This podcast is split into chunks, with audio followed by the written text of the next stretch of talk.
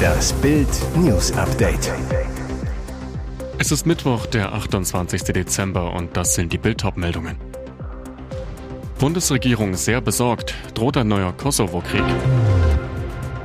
Wann kommt das bei mir an? Gas plötzlich so günstig wie vor dem Krieg.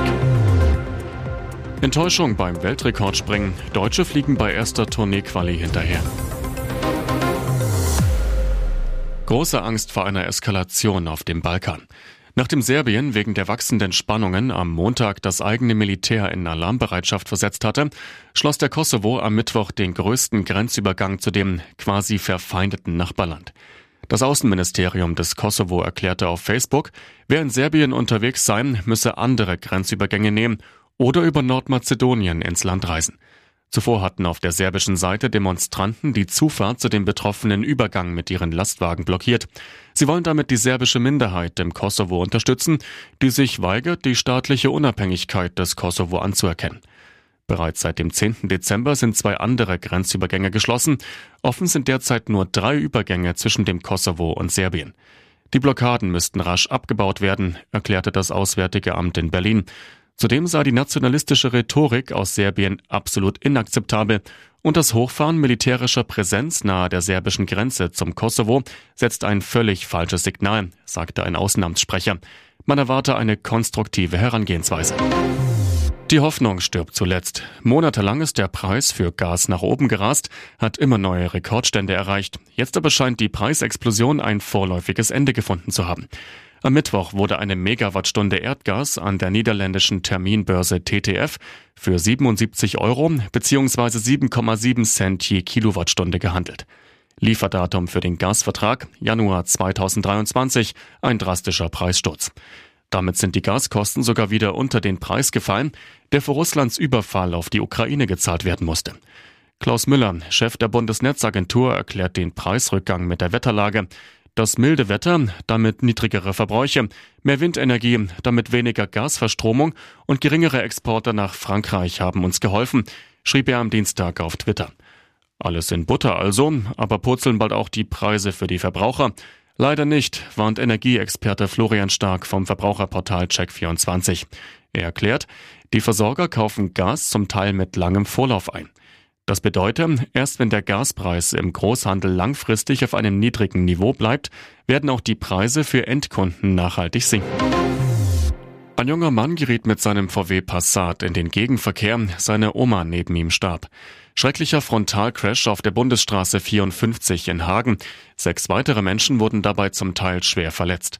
Der Passatfahrer aus Laatzen war am Mittwoch gegen 13.30 Uhr auf einer zweispurigen Citystraße stadtauswärts unterwegs. In einem Tempo 70 Bereich kam ihm ein Audi entgegen. Polizeisprecherin Ramona Arnhold, der VW ist aus bislang ungeklärter Ursache auf die Gegenfahrbahn geraten und mit dem Audi zusammengestoßen. Bei der Kollision erlitt die Seniorin, die auf dem Beifahrersitz saß, so schwere Verletzungen, dass sie trotz Reanimationsversuchen noch am Unfallort starb. Neben ihrem Enkel saßen noch ein Mädchen und zwei Frauen im Auto, alle kamen ins Krankenhaus. Ebenso der Audi-Fahrer aus Hagen und eine Zeugin, die zu Hilfe geeilt war. Sie erlitt einen Schock. Das geht ja nicht so gut los. Zum Auftakt der Vier-Schanzentournee enttäuschen die deutschen Skispringer bei der Qualifikation in Oberstdorf.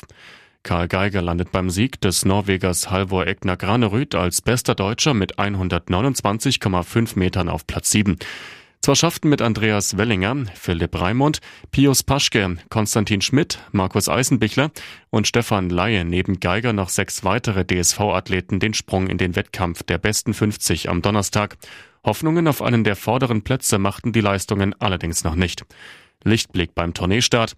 Erstmals seit Beginn der Corona-Pandemie feuerten wieder tausende Fans die Springer beim prestigeträchtigen Event rund um den Jahreswechsel an.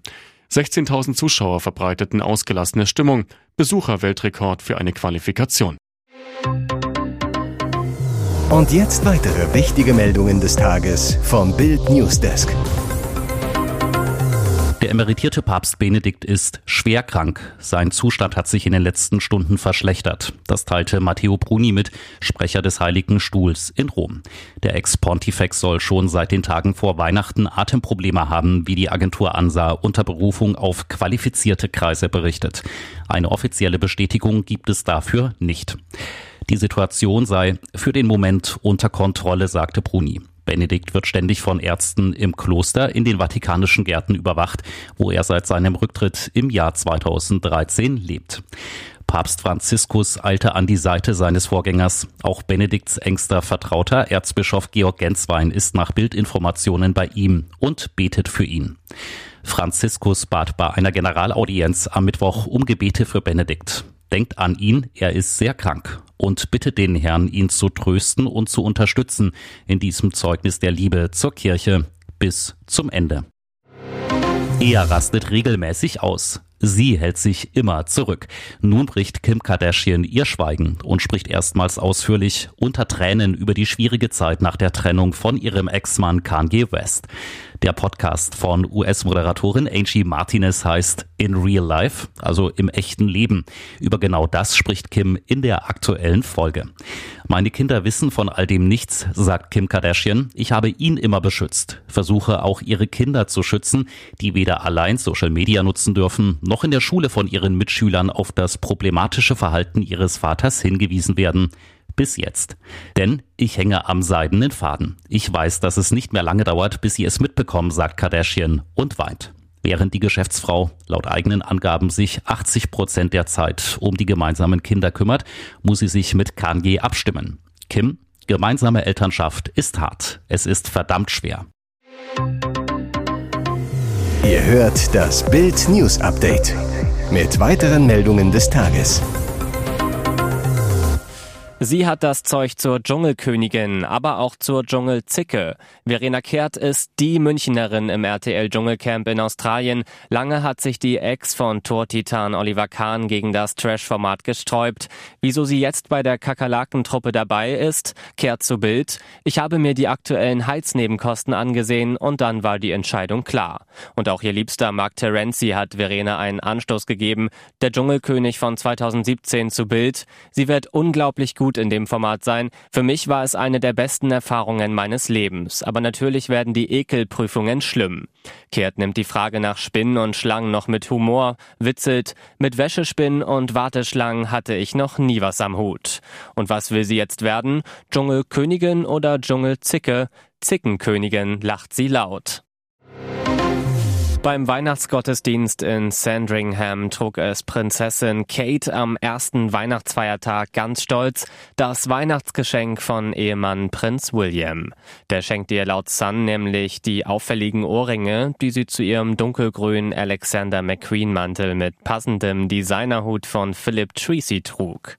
Die vergoldeten Dienerohrringe, die William Kate unter den Weihnachtsbaum legte, sind aus recycelten Messing und natürlichen bläulich schimmernden Stein gefertigt, stammend von der Marke Cézanne.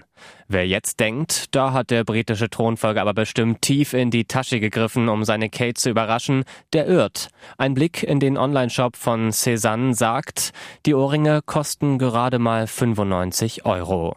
Royal-Fans halten es für ausgesprochen süß von William, ihr ausgerechnet diese Ohrringe gekauft zu haben, denn Kate liebt die Marke Cézanne, hat schon mehrere Kleidungsstücke und auch Schmuckstücke der französischen Marke. Ein Geschenk also, das zeigt, William kennt seine Kate in- und auswendig, weiß, worüber sie sich freut.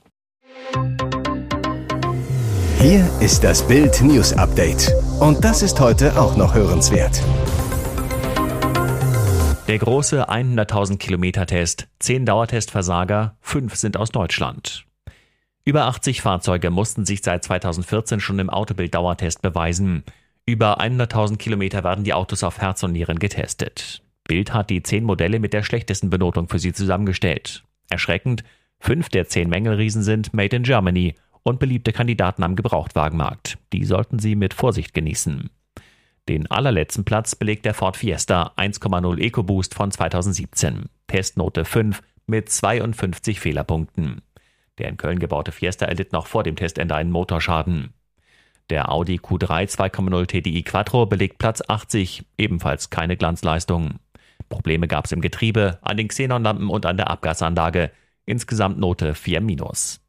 Platz 79 belegt noch ein Fahrzeug made in Germany. Der BMW 218i Active Tourer sammelte 39 Fehlerpunkte, Note 4. Für den VW Golf 1,4 TSI Comfortline reicht es ebenfalls nur für eine Platzierung im hinteren Rang. Doch den Klassenprimus sind die Tester gleich 200.000 Kilometer gefahren.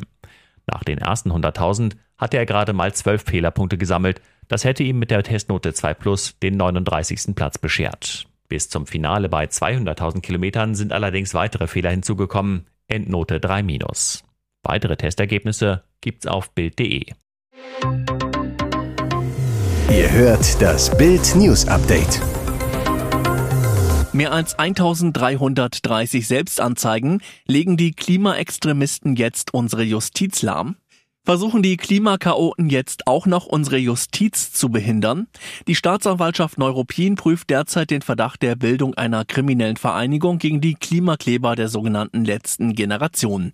Doch die Klimakaoten wollen nicht als Kriminelle betitelt werden und rufen ihre Anhänger dazu auf, sich selbst anzuzeigen. Bisher haben sich mehr als 1330 Unterstützer der Gruppe selbst angezeigt, angeblich um eine vollständige Prüfung zu beschleunigen.